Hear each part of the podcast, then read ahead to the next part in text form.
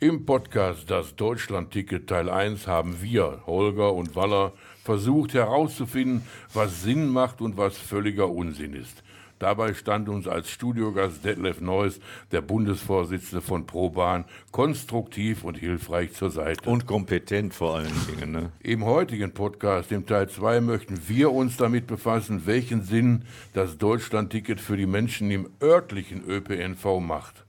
Auch hier können wir wieder auf die Unterstützung von Detlef Neuss zählen, denn wir hier mit herzlich als unseren Studiogast begrüßen. Es war wirklich, Detlef muss sagen, hervorragend. Auch die, das Feedback auf unseren gemeinsamen Podcast war mehr als positiv. Da haben sich die Insiderkenntnisse wirklich, wirklich hervorragend. Ja, beginnen möchte ich aber mit der Frage an meinen Kollegen Holger.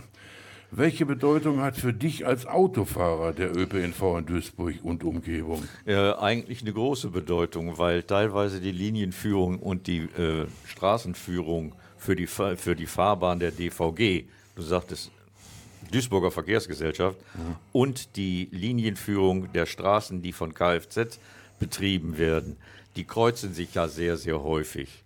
Und dann gibt es doch öfter mal Verzögerungen durch Unfälle, Verzögerungen, weil äh, der, Straßen, der Straßenbahn an vielen Stellen Vorrang gegeben wird vor dem öffentlichen, äh, vor dem privaten Personennahverkehr. Und da, da, leidet man natürlich ein bisschen drunter, obwohl ich kann verstehen, dass der öffentliche Personennahverkehr, der, der, der öffentliche Personennahverkehr, sprich DVG, mhm. natürlich einen gewissen Vorrang hat vor dem privaten Personennahverkehr muss da nochmal äh, nachhaken. Mich hat natürlich oder würde auch interessieren äh, vom Nutzungseffekt. Wann hast du überhaupt äh, mal also Bus ich, oder Bahn genutzt? Ich bin, Waren da eine Hakenkreuze auf Fahrzeugen? Ja, oder? etwas später. Ich bin mit einer alten Straßenbahnlinie, die von Ruhrort nach Meidrich fuhr, immer zur Schule gefahren, äh, an, am, am äh, Nordhafen entlang und die Linie 12, die ruckelte ziemlich und ist dann teilweise auch mal ausgebrannt, weil irgendwelche Kurzschlüsse drin waren.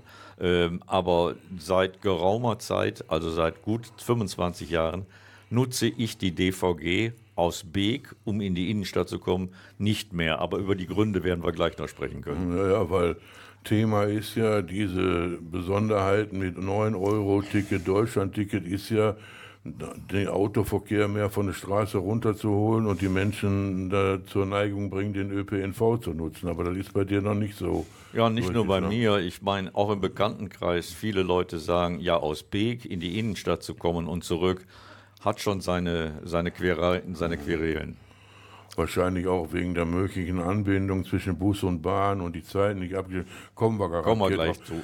Grundsatzfragen möchte ich aber als Einstieg nochmal an unseren Studio als Detlef Neuss äh, stellen. Die Politik, was hat sie eigentlich mit dem 9-Euro-Ticket bezweckt und was bezweckt sie mit dem Deutschland-Ticket? Waren das äh, Wahlgeschenke, waren das wohlwollende Bestechungen an uns? Zumal 9-Euro-Ticket drei Monate, aktuelle Stand Deutschland-Ticket wirst du bestimmt auch im Thema sein, uns was sagen zu können. Äh, wie lange können wir da überhaupt noch mit zählen und rechnen, auch bei dem Preis? Detlef. Ja, also äh, das 9-Euro-Ticket äh, war eigentlich kein Wahlgeschenk. Das sollte eine Entlastung für die äh, Leute sein, die den ÖPNV nutzen. Man kann ja nicht beispielsweise die Steuern auf Kraftstoff senken und mhm. dann gleichzeitig dann die Leute, die als Pendler mit Bus und Bahn unterwegs sind, außen vor lassen. Daher dann dieses 9-Euro-Ticket für drei Monate zur Entlastung, mhm. parallel zur Senkung der Kraftstoffsteuer. Da denkt ja mhm. heute eigentlich kaum noch einer dran, dass wir damals auch den Benzin billiger bekommen haben. Das sollte dann ein Ausgleich sein für die Leute, die nicht mit dem Auto fahren. Deswegen auch nur für drei Monate. Auch diese Senkung der Kraftstoffsteuer war ja eigentlich recht begrenzt. Und ähm, da muss man dann natürlich sagen, dann haben die Leute Gefallen an diesem System gefunden. Ja, und der Nachteil im Moment ist allerdings, mhm. wenn ich die, den Autobetrieb umstelle auf Elektrizität, dann brauche ich ja eine andere Energiequelle, die kostet ja den Verbraucher auch wieder Geld. Das ist vollkommen richtig. Und ähm, aber ähm, ich sag mal, ich sehe diese Umstellung auf Elektrobetrieb im Augenblick sehr skeptisch, ja. denn man hat nicht überall die Möglichkeiten aufzuladen. Und ähm, ja, es bleibt trotzdem ein privater Pkw. Der braucht Parkraum, der braucht Straße, mhm. der steht genauso im Stau. Dieses Elektroauto steht genauso im Stau wie der Benziner. Und davon wollen wir ja eigentlich runter. Wir wollen ja die Innenstädte angenehmer für die Menschen machen, auch für die Leute, die einkaufen. Wobei noch eins dazu kommt, was den privaten Pkw-Verkehr betrifft. Die Autos werden immer größer. Wenn ich nämlich sehe, dass teilweise in den Parkhäusern zwei Plätze mhm. eingenommen werden für einen Suff. Also ich sehe da am meisten immer SUV zum Kindergarten und mhm. zur Grundschule. So. Ja. ja, ja. Also äh, die Leute beschweren sich immer darüber, ach, die Städte, die äh, machen Parkplätze weg und Parkplätze entfallen. Dabei übersehen die, dass äh, der größte Parkplatzvernichter der Autofahrer selber ist.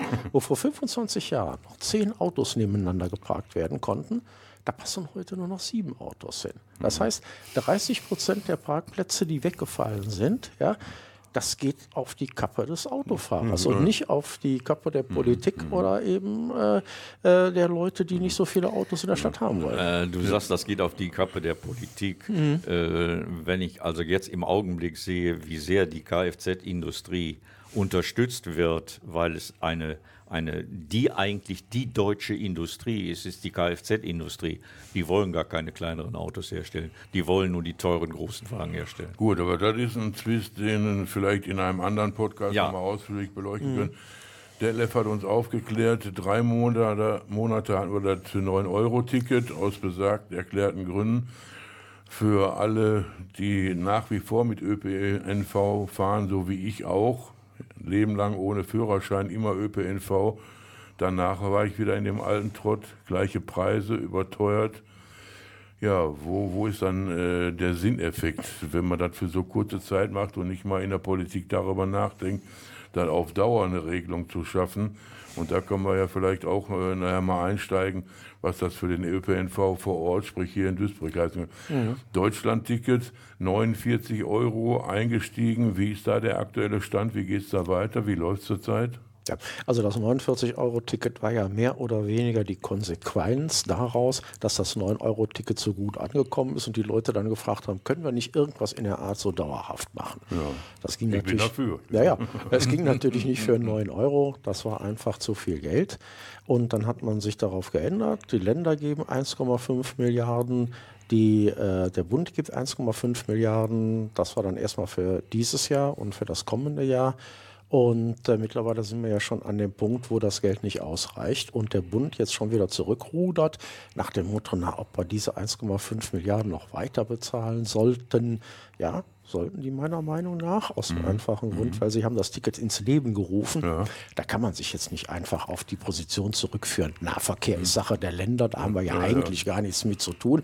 Das Ticket kam vom Bund. Ja, und vor allen Dingen, der Lev, ich frage mal so, wenn man das jetzt zeitlich begrenzt bis 24 oder bis 25, dann ist der eigentliche Effekt, den man sich ja erwünscht, nämlich zum Thema Klima, ist überhaupt nicht erfüllt. Mhm. Dann ja. war das war dann eine kurzfristige mhm. Geschichte, war mal toll, ja, wir sind wieder durch die Republik gerast, mhm. erst für 9, dann für 49, aber jetzt bleiben wir wieder alles bei allem, weil es am Geld scheitert. Aber das kann doch nicht das Thema sein. Ja, da muss man da überlegen, wo die Politik Gelder frei macht dafür. Ja, das war ein zeitlich begrenzter Doppelwumms. Mhm. Ja. ja. Ja, Und äh, es geht ja nicht nur ums Klima. Klima ist ein ganz wichtiger Punkt bei der, bei der Mobilitätswende. Aber es geht auch darum, dass äh, die großen Städte aus allen Nähten platzen. Dieser Flasch Flaschenhalseffekt. Vor ja. den äh, Städten staut sich der Verkehr. Äh, das passiert auch mit Elektroautos. Da mhm. gewinnen wir also mhm. überhaupt nichts. Und wir wollen ja die Städte menschengerechter machen. Aber dazu gehört eben auch ein richtig gut funktionierender ÖPNV. Ich erwarte auch von den, von den Angestellten, von den, von den Arbeitern die Mobilität. Das heißt also, die, die wollen, die ziehen raus aufs Land und müssen zur Arbeit in die Stadt. Dazu brauchen sie ja den mhm. Personennahverkehr. Also Land ist ja, äh, aufs Land ist ja noch ein ganz spezielles ja. Thema. Ja. Da kommt ja überhaupt keiner im ÖPNV durch. Mhm. Da habe ich für jeder Mann und Frau Verständnis, wenn die sagen, du kannst mich kreuzweise. Ich, ich fahre mit dem Auto. Ich, ich fahre mit dem Auto, ja. Mhm. Erstmal äh, die Frage, gibt es da überhaupt eine Linie? Wenn ja, wann fährt die? Einmal am Tag, alle Stunde, alle vier Stunden? Mhm. Also dann, ne, auf die, wir sind aber jetzt hier in Duisburg und wollen mal so ein bisschen den ÖPNV in Duisburg vor Ort äh, durchleuchten. Ich hatte, glaube ich, beim ersten äh, Podcast zum Thema Deutschland-Ticket schon mal gesagt, was mich äh, so stört, dieses Ticket auf den, den Monat immer jeweils zu begrenzen. Warum man nicht sagt, orientiert, bedarfsorientiert auf vier Wochen. Zum Beispiel, sage ich jetzt Mitte November, ja, wenn ich mir jetzt ein 49-Euro-Ticket, dann müsste ich ja bekloppt sein, wenn ich das mal durchrechne mathematisch.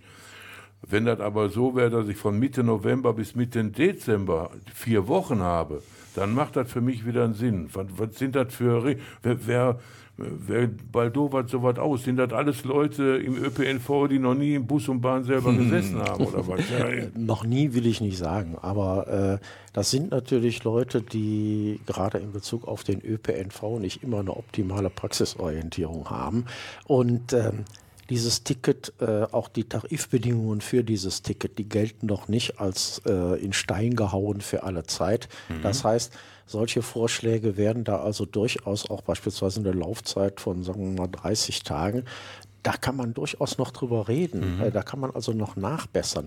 Es ist ja vieles, zum Beispiel das Sozialticket auf Basis des 49-Euro-Ticket. Das kommt jetzt in, erst äh, innerhalb des VRR, also äh, mhm. hier auch in Duisburg, Aha, ab dem 1.12. für 39 Euro. Oh ja. Ja?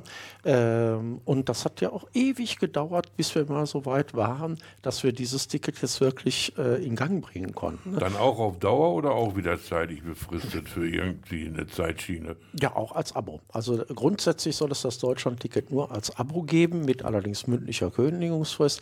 Das liegt natürlich auch daran, dass so ein günstiges Ticket auch irgendwo ja, kalkulierbar sein muss. Da wird viel Geld reingesteckt vom Steuerzahler. Und dann will man natürlich auch, dass die Leute mit dem Abo bei der Stange bleiben und das nicht nur mal eben für die Sommermonate nutzen oder einen Sommermonat, mhm. obwohl es äh, möglich ist. Aber man rechnet natürlich damit, dann haben die erstmal das Abo dann haben die Blut geleckt. Ach, das ist aber schön. Da kann ich jetzt am Wochenende überall mit hinfahren. Mhm. Dann behalte ich es halt. Das ist also so der, der, der Gedanke, der hinter dem Ist das dann auch, Entschuldigung, ja. nur noch kurze Nachfrage, ist das dann auch so wie beim 9 Euro oder jetzt 49 äh, bundesweit kann ich da tingeln? Kann ich wieder bis nach Sylt äh, rüber? Ja. Ja, also mit mhm. dem Deutschlandticket kann man also im Nahverkehr in ganz Deutschland fahren, wenn man dann irgendwo in Urlaub ist. Oder man kann es zum Beispiel auch nutzen, wenn man irgendwo weiter will, mhm. ähm, dass man so weit wie möglich oder wie das auch angenehm ist, mit dem Nahverkehr fährt, mit dem Deutschlandticket und dann nur das Fernverkehrsticket bucht, beispielsweise von zwischen Dortmund und, und Berlin, mhm. äh, wird dann unterm Strich auch etwas billiger, aber da muss man aufpassen weil da verliert man dann Fahrgastrechte. Zum Beispiel der Anschluss äh, ist da nicht mehr gesichert. Also, das heißt also, wenn man den Schluss in Dortmund verpasst, weil der Regionalexpress Verspätung hat, ja, dann braucht man ein neues Ticket für den Regionalexpress, wenn man Sparpreis oder Supersparpreis Also Detlef, ich verstehe dich so, dass es auch gewisse organisatorische Voraussetzungen bedarf,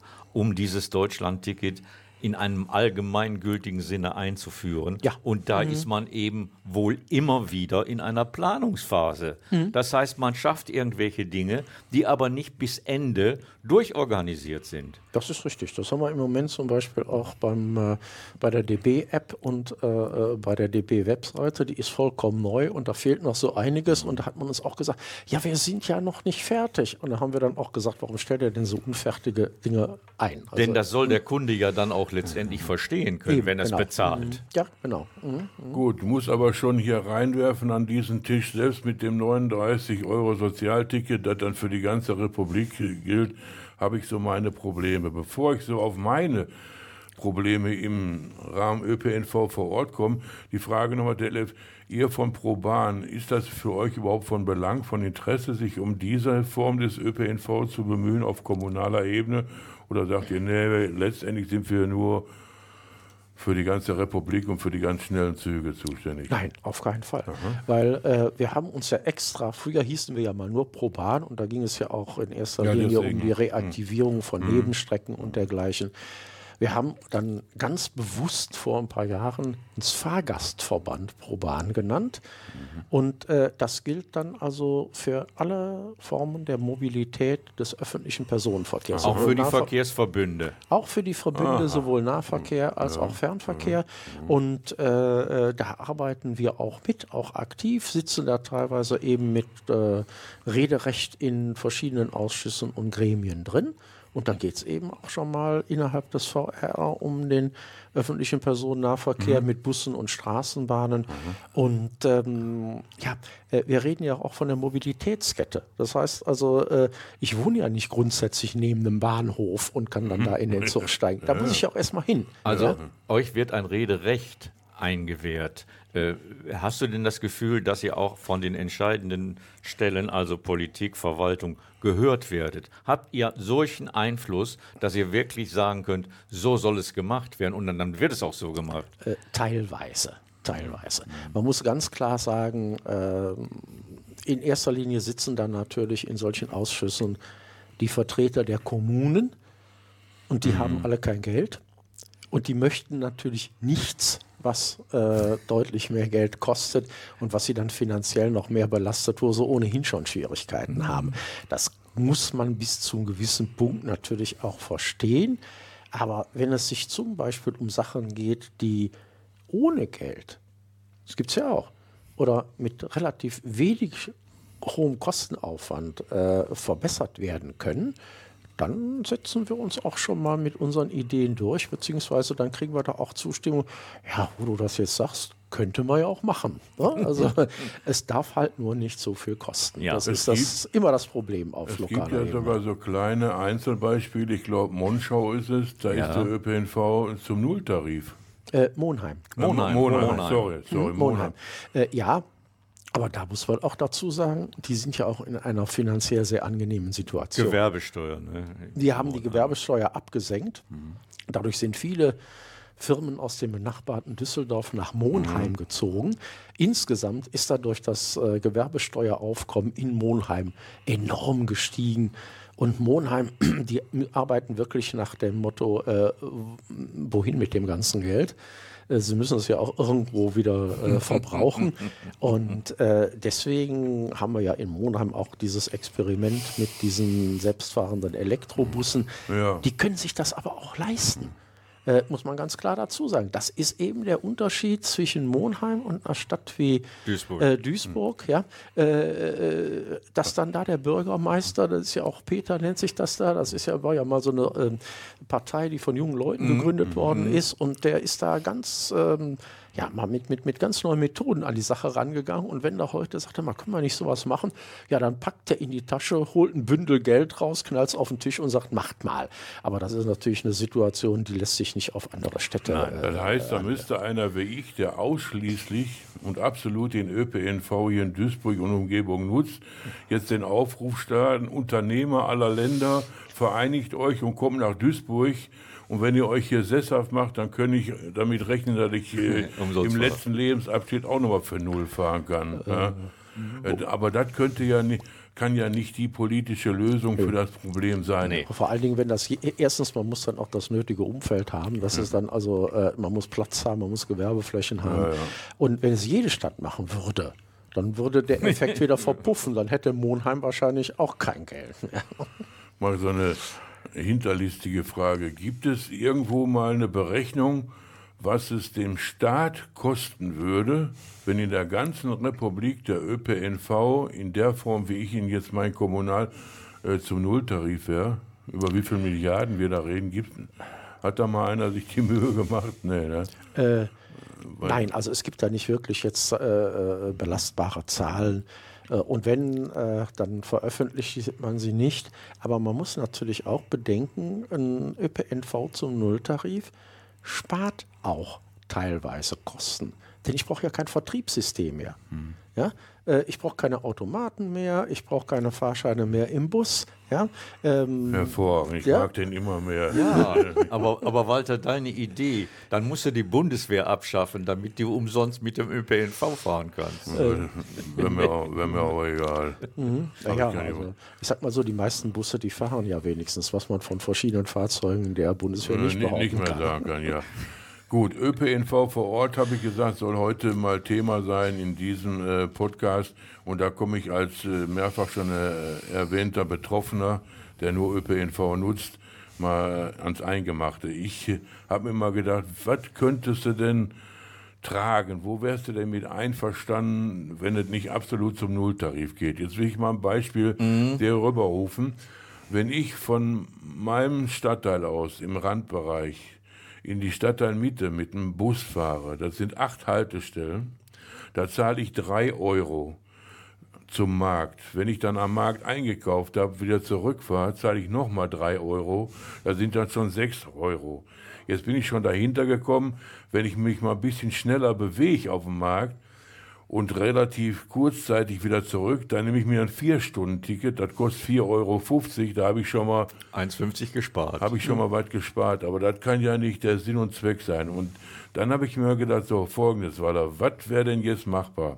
Ich wäre zum Beispiel dafür, ich zahle immer, aber nur bedarfsorientiert, ein Euro am Tag.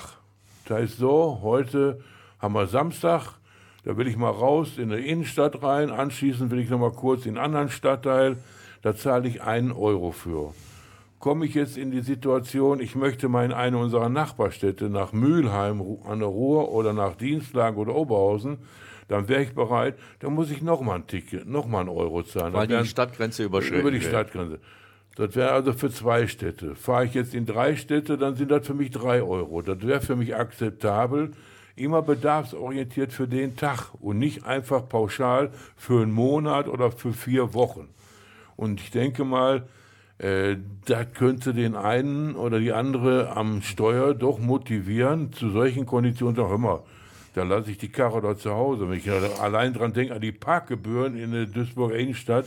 Die, ja, die Frage ist aber, was für ein organisatorischer Aufwand muss ja. betrieben werden, damit du solch eine ja, Fahrkarte Ich wollte nur noch mal zu, zu, der, zu der Streckenführung sagen. Also für acht Haltestellen zahle ich hin und zurück sechs Euro. Mit den gleichen sechs Euro kann ich auch an diesem Tag vom äußersten Ende Duisburgs bis zum äußersten anderen Ende Duisburgs fahren. Das sind wahrscheinlich 30, 40 oder 50 Haltestellen. Und da sage ich als normal doof denkender, das kann doch nicht sein, dass ich für die kurze Strecke von acht Haltestellen das gleiche zahle, als wenn ich von Obermeidrich bis an eine Grenze Dienstlagen oder eine Grenze Mülheim fahre. Das stimmt doch irgendwo was nicht. Mhm. Das, das muss doch regulierbar sein. Und deshalb mein Vorschlag, Tagesticket bedarfsorientiert an dem Tag für meine Stadt ein Euro, für jede weitere Stadt noch ein Euro.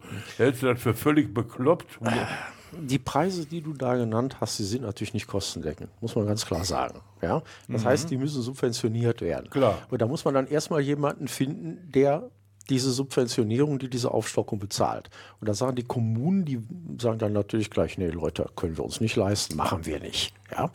ähm, diese Unterschiede, beispielsweise 3 Euro für die ganze Stadt von Norden nach Süden oder von Osten nach Westen, äh, da kann man ja schon was machen. Und zwar gibt es da eine App, Easy NRW. Mhm. Und die, wenn man, man muss natürlich ein Handy haben und muss die App aufs Handy laden, die ist kostenlos. Ja, das, ist der, das, ist der, eine Punkt. Ja, ja ich mit meinem Senioren-Handy, da hast du dir jetzt einen ausgesucht. Genau, ja, ja.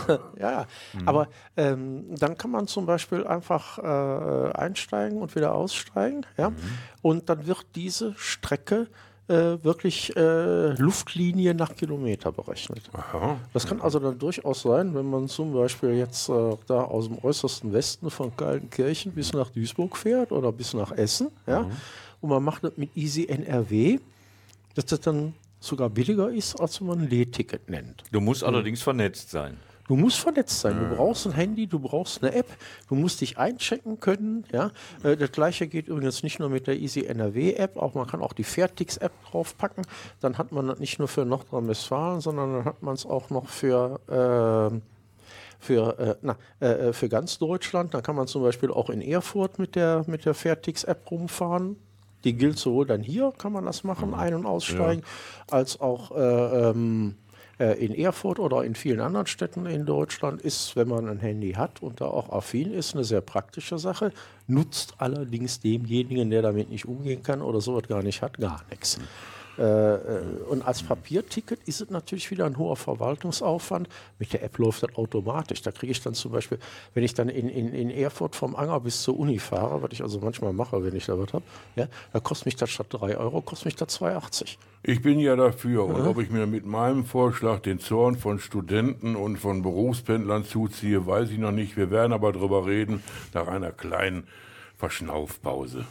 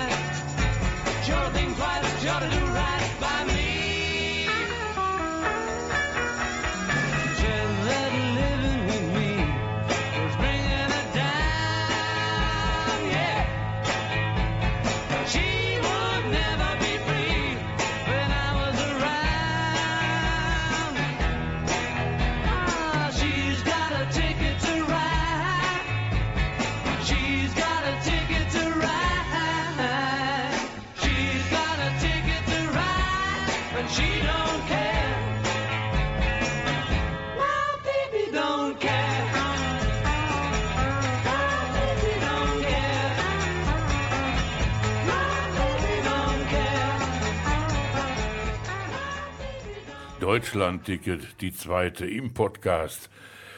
Heute hier versammelt mein Kollege der Holger, lobenswerterweise wieder zu uns gekommen, Detlef Neuss, Bundesvorsitzender von ProBahn, der uns ein bisschen auf die Sprünge hilft. Der ist so weit von kompetent, der kennt sich aus vom kleinsten kommunalen Autobus bis zum Intercity, der durch die Republik rast. Ja, wir wollen sprechen heute über die ÖPNV vor Ort, haben einiges schon angerissen. Letztes Thema war ja die Ticketpreise im ÖPNV. Am eigenen Beispiel habe ich versucht, dem Detlef mal nahezubringen, wo mein Zorn herrührt.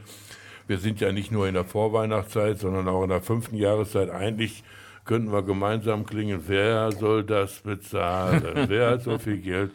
Da würde ich gerne ein bisschen bei... Das ist aber Karneval. Ne? Ja, ja, da würde ich gerne, fünfte Jahreszeit, würde ich gerne ja? verweilen. Detlef, Wer soll das bezahlen? Wir haben ja mal nach dem Fall der Mauer ein Modell gehabt, das sich über Jahrzehnte durchgezogen hat, Soli-Beitrag für völlig andere Aufgaben.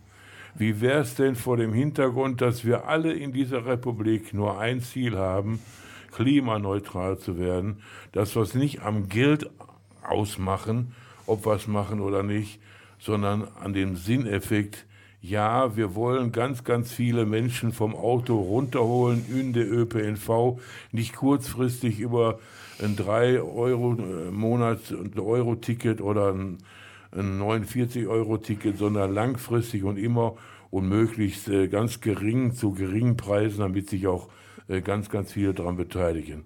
Soli-Beitrag für den ÖPNV über neue Steuermodelle, in Richtung Herr Lindner, strengen Sie mal Ihren Kopf an und Ihre Mitarbeiter auch, wie wir das finanziert kriegen. Völlig illusionär bin ich da auf dem falschen Dampfer.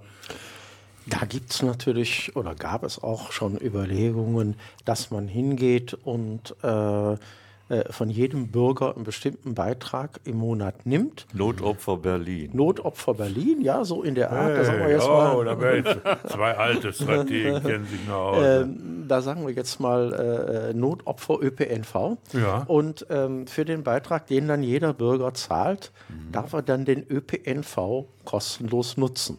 Nur, das hört sich schön an, wenn man in Duisburg sitzt. Ja? Wenn man irgendwo im Bergischen Land, im Sauerland oder am linken Niederrhein sitzt, ne, dann bekommt man dann natürlich die Frage gestellt, ach, welcher ÖPNV denn? Ja, ja, ja. Das heißt, äh, ähm, das Grundgesetz schreibt ja auch für alle Bürger vor, dass man möglichst gleiche Lebensbedingungen vorhalten soll und dann von allen Bürgern, auch von denen, die das überhaupt nicht nutzen können, dann dieses Geld zu kassieren, das würde also sicherlich zu einem Aufstand führen. Insofern muss man dazu sagen, da müsste man den Leuten dann auch wirklich einen äh, ÖPNV anbieten, der ihnen richtig was bringt. heißt, die so- Infrastruktur müsste da ganz massiv Genau. verbessert Man müsste werden. man dann erstmal die Infrastruktur wirklich verbessern. Und äh, wenn dann die Leute sagen, ja, ich fahre aber lieber Auto, dann könnte man sagen, ja, das ist ja dein Privatvergnügen. Ja? Du könntest ja mit dem Bus oder mit der Straßenbahn oder mit der Bahn fahren. Sie ist ja da.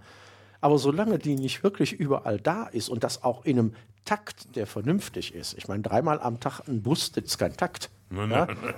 Drei, Also- Vier- drei Vierteltag. ja, ne? Also äh, da muss man also gerade äh, auf einem kleinen Dorf wenigstens alle Stunde was fahren lassen und das dann möglichst auch noch bis 24 Uhr, ja, und nicht unter dem Motto, ähm, ab 8 Uhr musst du zusehen, wie du alleine nach Hause kommst, eventuell zu Fuß. Das geht dann natürlich nicht.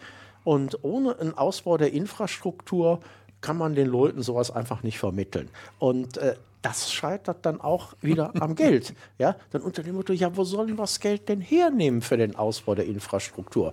Und da sage ich dann auch immer, naja, dann gucken wir auf die ganzen Subventionen umweltschädlicher Treibstoffe und äh, äh, äh, Kerosin. Kerosin, ja, Ist im- genau. Ne? Kerosin ist immer, wo mein Quecksilber. Äh, ja, gefunden- Kerosin, der, der, äh, der, Verzicht, das zu besteuern, Mhm. wie andere äh, Treibstoffe äh, besteuert werden, der kostet uns mehr, als uns beispielsweise das Deutschlandticket äh, im Jahr Mhm. kostet. Und äh, da muss man auch ganz klar sagen, da muss man jetzt auch mal den Mut haben, andere Prioritäten zu setzen.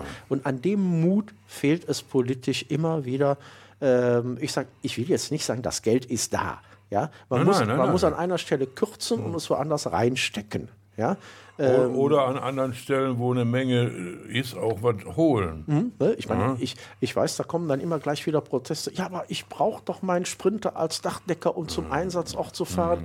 Ja, da habe ich auch nichts dagegen, wenn man den Sprinter dann also steuerlich bevorzugt. Aber jemand, der einen Dienstwagen bekommt, nur um zwischen der Arbeit und seinem Wohnort hin und her zu fahren, das ist äh, Bestandteil des Gehalts und das ist nicht einzusehen, dass an der Stelle der Steuerzahler auch noch Geld dazu. Aber liebe Leute, ihr sprecht über eine Schlüsselindustrie. Die Kfz-Industrie ist Schlüsselindustrie. Und lass mich mal den Politiker erleben, der gegen die Schlüsselindustrie Kfz in Deutschland vorgehen würde.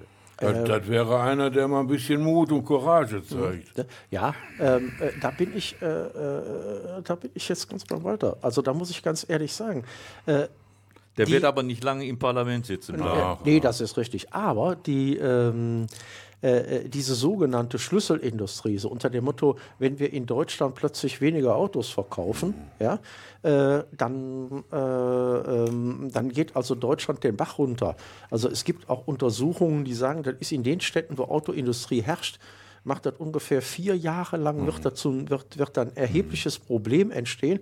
Und dann hat sich durch, äh, äh, ja, durch die Ansiedlung anderer Industrien hat sich das also schon wieder äh, ausgeglichen. Also ähm, die äh, Autoindustrie macht 4% des Bruttoinlandsprodukts aus, aber die Autoindustrie selber, ähm, ja, äh, die betont das dann immer so deutlich nach dem Ja, Motto, ohne nicht- uns läuft gar nichts. Ja, also Eben. so doll, so doll, wie es von der Autoindustrie dargestellt wird, so doll ist es gar nicht. Deswegen würde ich auch da nicht ganz gelten lassen, Holger, was du da einbringst mit Autoindustrie. Da sind ja genug andere Industriezweige, die das Gleiche von sich behaupten. Das ist beim Zement, das ist beim Aluminium, das ist beim Stahl. Mhm. Da wird mal eben von Habeck zwei Milliarden bei Thyssen mhm. reingepumpt, damit mhm. Wasserstoff und, und, und. Ich wollte aber, äh, der, weil du vom ländlichen Raum gesprochen hast, noch mal ein anderes Beispiel nennen, wo es doch geht, äh, Zuschüsse einzubringen. Nehmen wir das Gesundheitswesen. Da haben sie jetzt erkannt in der Politik, verdammt nochmal, da haben wir aber äh, ein Defizit. Wir haben keine Landärzte, nichts mehr. Und dann werden also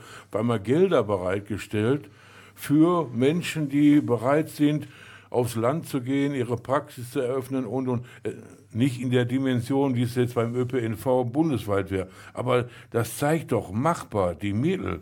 Und da ist für mich die Frage, und deshalb hatte ich auch den Begriff dann, ihr sagt Notopfer Berlin, ich sage Soli-Beitrag ÖPNV. Mhm. Und da muss eben die Politik gucken, wo, in welchen, es ist ja von, von über Nacht auch möglich gewesen, 100 Milliarden für die Bundeswehr plötzlich und, und, und. Und wenn ich sehe, wie viel Millionen, wenn nicht sogar Milliarden subventioniert wird in dieser Republik in große äh, Angelegenheiten, ob das jetzt äh, in Hamburg der Elbtower ist und was weiß ich, was alles in den Sand gesetzt wird. Wir lesen aus den Medien jeden Tag, da Karstadt, Galeria Kaufhof wieder, die haben vorher dreistellige Millionenbeträge gekriegt, alles futsch, alles weg, auch aus Steuergeldern akquiriert, ja, und reingepumpt und nichts. Und warum denn nicht, wenn wir ganz oben ansetzen sagen, am Klima muss sich was ändern. Und eine Möglichkeit ist, dass wir runterkommen von den Vierräderigen, von den Autos, dass wir mehr auf den ÖPNV, dann muss es da auch Möglichkeiten geben, mal zu durchforsten, wo ist denn was zu holen. Deswegen hatte ich ja vorhin schon im ersten Teil gefragt, was könnte das republikmäßig insgesamt kosten, wie viele Milliarden, wenn man den ÖPNV für null. Jetzt will ich nochmal einschränken, da muss ja nicht unbedingt für null. Mhm. Aber mal in, in anderen Dimensionen, nicht wie das jetzt so ist. So Mischmasch, 6 Euro für mich nach Meidrich, ja, aber auch 49 äh, Euro für mich durch die ganze Republik von Sylt bis München und und und. Da muss doch was machbar sein. Was gibt es dafür? Gibt es bei Proban zum Beispiel Ideen oder Diskussionen, was man da machen könnte? Diskussionen gibt es auf jeden Fall, aber auch die sind bei uns recht kontrovers. Mhm. Da sind dann auch einige der Meinung, ja, man darf das zum Beispiel nicht mit dem äh, mit der Gießkanne machen. Ja? Also äh, äh, zum Beispiel der Bankdirektor kann genauso für 49 Euro durch ganz Deutschland fahren wie äh, der Lagerarbeiter. Ja? Mhm. Aber man muss natürlich dabei auch bedenken, das ist auch so ein Argument, was ich dann da reinbringe, wenn man das alles voneinander unterscheiden will, dann haben wir wieder einen Verwaltungsaufwand, den wir mhm. dafür brauchen, um dann hinterher zu sagen, ja, der darf und der nicht oder der muss 79 Euro zahlen und der kriegt es für 39 Euro oder 29. Mhm. Ähm, das ist natürlich dann auch wieder ein riesiger Verwaltungsaufwand. Natürlich ist das ungerecht, wenn ein Bankdirektor, der sich das also le leisten könnte oder ganz andere Preise dafür zahlen könnte, wenn er das genauso für 49 Euro kriegt, wie beispielsweise ein Rentner oder eben ein Lagerarbeiter. Aber wenn, wenn man da anteilig was von den Bürgerinnen und Bürgern fordert, finde ich, dann ist aber auch machbar, dass man das in der Relation sagt, oh, der Waller, was hast du an Rente? Okay, rechnen wir mal aus, das ist dann x Prozent. Und jetzt haben mhm. wir den, äh, die Nachfolger von Herrn Albrecht hier, sag mal, was bei euch ist, oder von mhm. Herrn Rossmann, ja, aha, aha, da sehen wir den in der gleichen Relation wie bei dem Rentner Waller, da muss natürlich ein paar Schippen mehr drauf, das ist ja wohl klar, nur denke ich, in der Summe tut denen das genauso wenig weh, wie mir das wehtun würde, wenn man bei mir ein bisschen was äh, abknüpft für den ÖPNV. Ähm, ja, aber wie gesagt, auch das ist natürlich dann wieder ein Verwaltungsaufwand. Und äh, wenn man sich heute mal anschaut, ähm, ja, äh, wie lange da verschiedene Genehmigungsverfahren dauert. Ne? Und bis du dann endlich die Genehmigung hast, dass du dein Ticket für 39 Euro kriegst und der Herr Rossmann, der muss dann ja, äh, sagen wir mal, 109 Euro dafür zahlen. Ne? Äh, da wartet ihr dann beide ein äh, mhm. ganzes Jahr auf äh, da kommst den aber Bescheid. Nicht mit aus, nee, oder, ja, weil das geht ja ne? vor Verwaltungsgericht ne? auch ne? noch. Genau. Und das ist eben und das ist eben etwas, wo ich dann sage, gut, das ist zwar mit der Gießkanne, aber das ist also einfach und du hast dann keinen Verwaltungsakt dabei. Äh, klar äh, entstehen dadurch Ungerechtigkeiten. Walter, in einem Staat, wo äh, alles vereinheitlicht wird, da sinken ja auch die Individualrechte. Und das wird immer ein Problem in der Bundesrepublik bleiben. Alle gleichermaßen zu verurteilen, sag ich mal, sich daran zu beteiligen. Das wirst du nie durchsetzen können in der Bundesrepublik. Ne, aber da frage ich mal, Delef, wenn das alles so äh, Fantasie ist, was hat das denn dann für eine Bedeutung, dass wir letztendlich noch ein paar Beiträge über ÖPNV machen können, aber es wird sich nichts ändern. Auf dem, Im ländlichen Bereich werden sie nach wie vor ihre SUVs holen und in der Stadt werden sie SUVs und, und, und. Und äh, meine 6 Euro, da kommt auch immer noch mal was drauf statt runter. Mhm. Äh, macht halt überhaupt noch einen Sinn, dass man über Dinge spricht, die in der Endkonsequenz sehr viel doch auch bringen würden für den Klimawandel? Ähm, zum Beispiel beim Deutschlandticket das hat für den Klimawandel nicht wirklich gravierend was gebracht. Mhm. Ja? Also da muss ich dem Professor Böttcher aus Berlin recht geben, der sagt, also das ist sehr überschaubar, was das Deutschland-Ticket für den Klimawandel gebracht hat. Ähm, ich argumentiere aber auch immer, äh, das Deutschland-Ticket dient nicht nur dem Klimawandel, das dient auch der Entlastung der großen Städte. Mhm. Da wird dann eben auch dafür gesorgt, dass der Verkehr nicht da noch zunimmt mit eben diesen riesengroßen Kisten. Und ähm, ja, äh, bis man also wirklich äh, erreicht, dass also noch mehr Leute vom Auto auf äh, die, mhm. den ÖPNV umsteigen, da muss man also das, äh, die ganze Infrastruktur erstmal noch massiv ausbauen.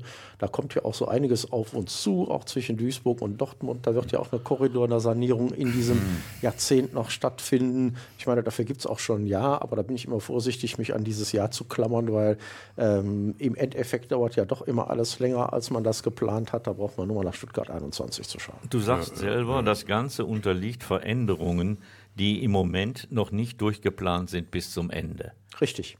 Das heißt, es wird ständige Veränderungen geben, aber wesentliche Verbesserungen wird es im Moment nicht geben können.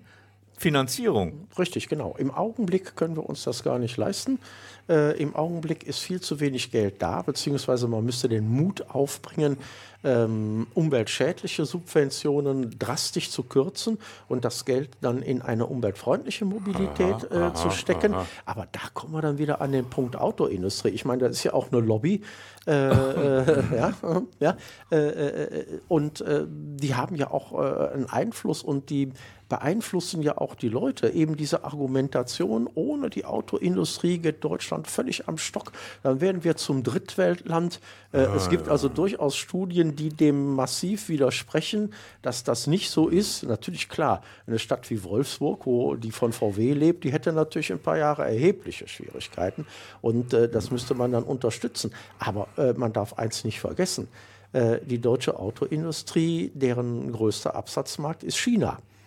Ja, und China ja. agiert da ganz anders. Die sagen zum Beispiel ab 2030 nur noch Elektroautos und, was ihr, und, und wer dann keine Elektroautos vernünftig liefern kann, ja, äh, der hat dann eben Pech gehabt, der ist dann eben raus.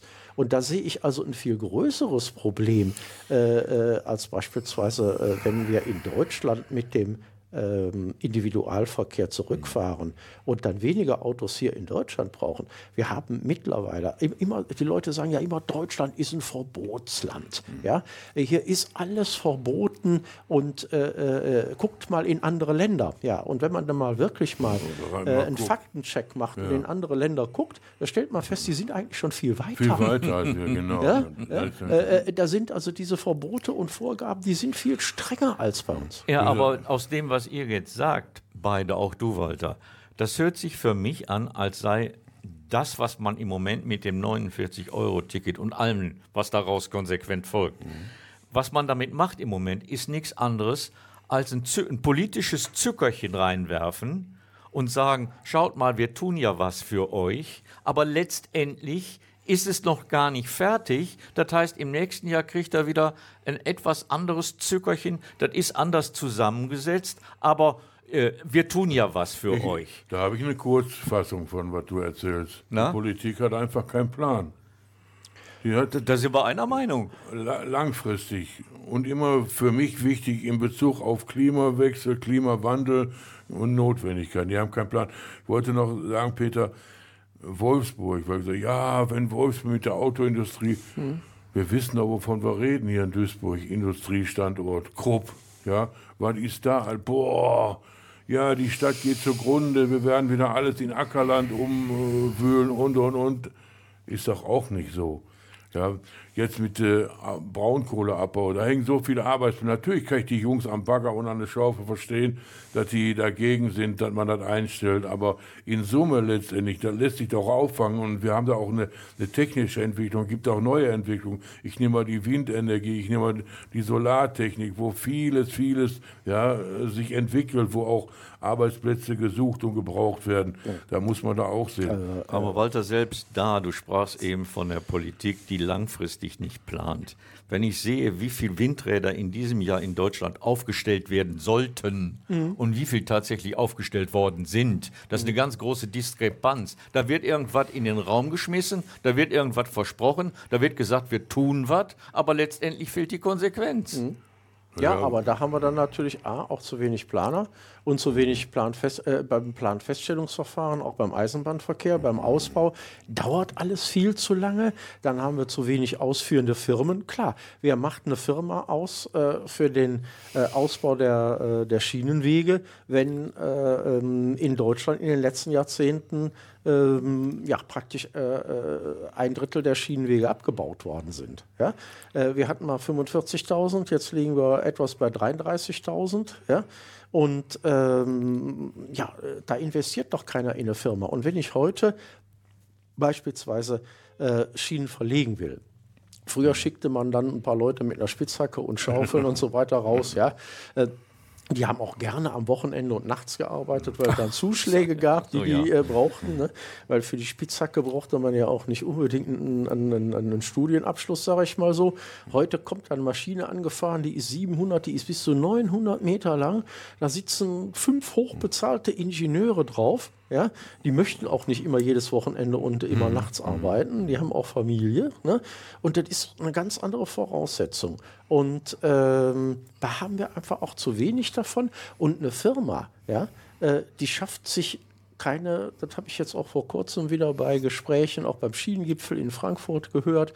Da war ich ja auch mit mhm. dabei. Mhm äh, äh, so eine Firma, die schafft sich nicht für eine dreistellige Millionensumme eine 900 Meter lange Maschine nee, an, nee. Ja, wenn die damit äh, nach den politischen Entscheidungen maximal zwei Jahre planen können. Das ist für die uninteressant. Ja, ja, ja. Äh, die brauchen genau das unter dem Motto, die brauchen, und das ist auch ganz klar gesagt worden, wir brauchen die politischen Vorgaben für eine lange Zeit, ja. für viele Jahre, denn ja. sonst lohnt sich die Investition ja, ja nicht. Wenn in zwei Jahren jetzt plötzlich eine andere Regierung drankommt, die das alles also wieder kippt, genau, kippt, und sagt, ne, brauchen wir aber nicht, wir setzen jetzt wieder aufs Auto, ja, so. dann stehen die mit ihrem... Hat eine tolle Maschine auf dem Hof, aber kann er nichts mehr machen. Genau, dann richtig. Können sie dann nach Zeche Zollverein unter Denkmal stellen. Das heißt, die langfristige Perspektive wird von der Politik nicht gegeben. Mhm, genau. Und das verlangen auch die Unternehmen, die in dem Gebiet tätig tätig sind. Ja? Äh, und da muss man auch ganz klar sagen, auch jemand, der Elektrobusse baut, ja, äh, der stellt sich nicht zusätzlich ein, zwei Fertigungsstraßen dahin, nee. ja, oder auch bei der Straßenbahn, wenn er nicht weiß, ob äh, äh die politischen Entscheidungen in zwei Jahren noch die gleichen der, sind wie jetzt im Moment. Der Markt das für ihn hergibt, langfristig. Richtig. Ja, mhm. zu, zu, bestehen und auch zu expandieren. Ja. Mhm. Mhm. Wer weiß, was sich in Hessen alles ändert. Ja. Ich hatte mir vorhin zwischendurch noch mal eine Notiz gemacht, da würde ich gerne noch mal anfangen. Gibt es denn äh, Thema Deutschland die 49 Euro so Erhebung, wie viele tatsächlich den Wechsel gemacht haben vom Auto in den ÖPNV oder ist das alles nur Makulatur, dass die sagen, ja, okay, für für 300 Meter, dann nehme ich mal so ein Ticket, aber mein Auto bleibe ich auf jeden Fall. Habt ihr da so Erfahr Erkenntnisse? Also da gibt es durchaus Erkenntnisse, ähm, aber äh, von den Neukunden. Ich meine, mhm. insgesamt haben wir 11 Millionen Deutschland-Tickets verkauft. Mhm. Davon sind also äh, so um, um, die 2 Millionen Neukunden, wobei man das allerdings auch relativieren muss. Mhm. Das sind so Leute, die eben öfter mal mit dem Einzelticket gefahren sind, weil die sagen, ich zahle auch keine 90 Euro fürs WLAN-Ticket. Mhm. Ja? Mhm. Ähm, wenn ich mit Einzeltickets klarkomme und zahle dann unterm Strich im Monat mhm. nur 24 oder 30 Euro, ja. ja? Ähm, die jetzt gesagt haben, ach, für das Geld kaufe ich mir mal das 49-Euro-Ticket. Das sind also keine wirklichen Umsteiger, aber von den Neukunden, von den wirklichen Neukunden, nicht von denen, die von einem alten Abo auf 49-Euro-Ticket oder Deutschland-Ticket umgestellt worden sind, da geht man davon aus, dass irgendwo je nach äh, Region sich zwischen 3 und 8 Prozent bewegt. Das heißt, es kommt aufs Angebot an. In den großen Städten oder zum Beispiel hier Ruhrgebiet, Köln, Düsseldorf und so weiter, da sind, das, da sind das mehr, da sind das ja. 8 Prozent. Ja? Und im, äh, in einem Raum, wo die Leute dann nur einen Stundentakt in die nächste größere Stadt haben und zum Arbeiten fahren müssen, da sind es dann nur 3 Prozent, weil die sagen, ja, so viel Angebot haben wir hier ja nicht. Oder das sind dann halt auch Leute, naja, die sagen, es wird zu anstrengend mit der ich falle ins Wort, Ich falle ins Wort mit dem Hinweis, der ÖPNV bundesweit wie vor Ort ist eine never-ending story, ja. kann man wohl so ja. sagen. Und äh, einer von uns dreien, mhm. da beziehe ich das auf mich, der wird wohl damit leben müssen, auf längere Zeit immer noch drei Euro hin am Meidrich, drei Euro zurück, sind sechs Euro. Wenn ich mich jetzt ein bisschen spute, 4,50 Euro, aber mehr ist im Moment nicht drin.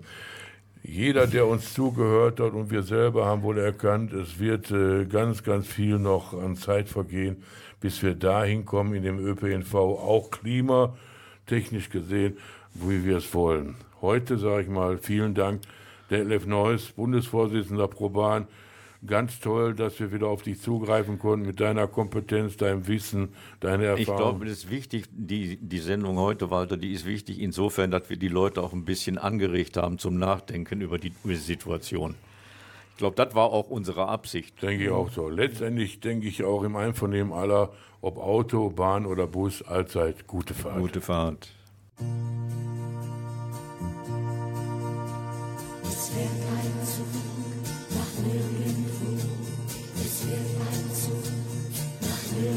Es fährt ein Zug nach nirgendwo mit mir allein als Passagier. Mit jeder Stunde, die vergeht, führt er mich weiter weg von dir. Es fährt ein Zug nach nirgendwo, den es noch gestern gar nicht gab. Ich hab gedacht, du glaubst an mich und dass ich dich für immer hab.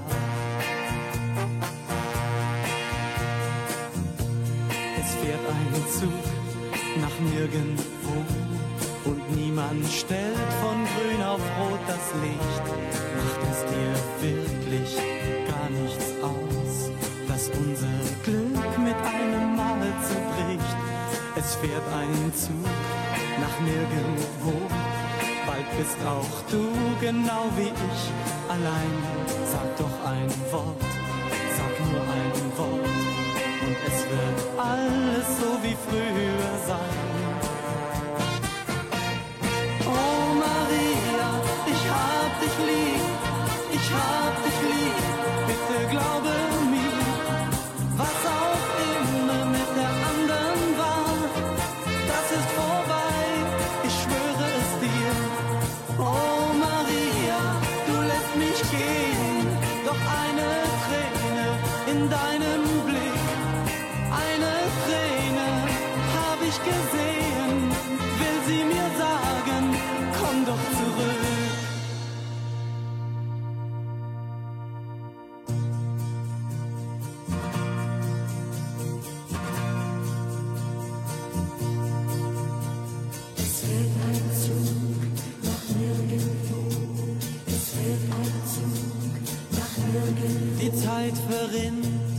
die Stunden gehen.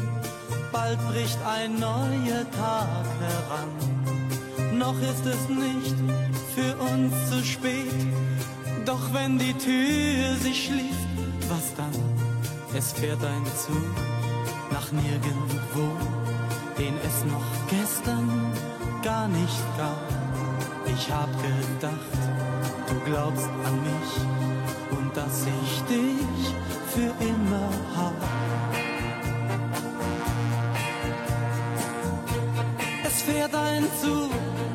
Nirgendwo und niemand stellt von grün auf rot das Licht. Macht es dir wirklich gar nichts aus, dass unser Glück mit einem Mal zerbricht? Es fährt ein Zug nach nirgendwo, bald bist auch du genau wie ich allein. Sag doch ein Wort,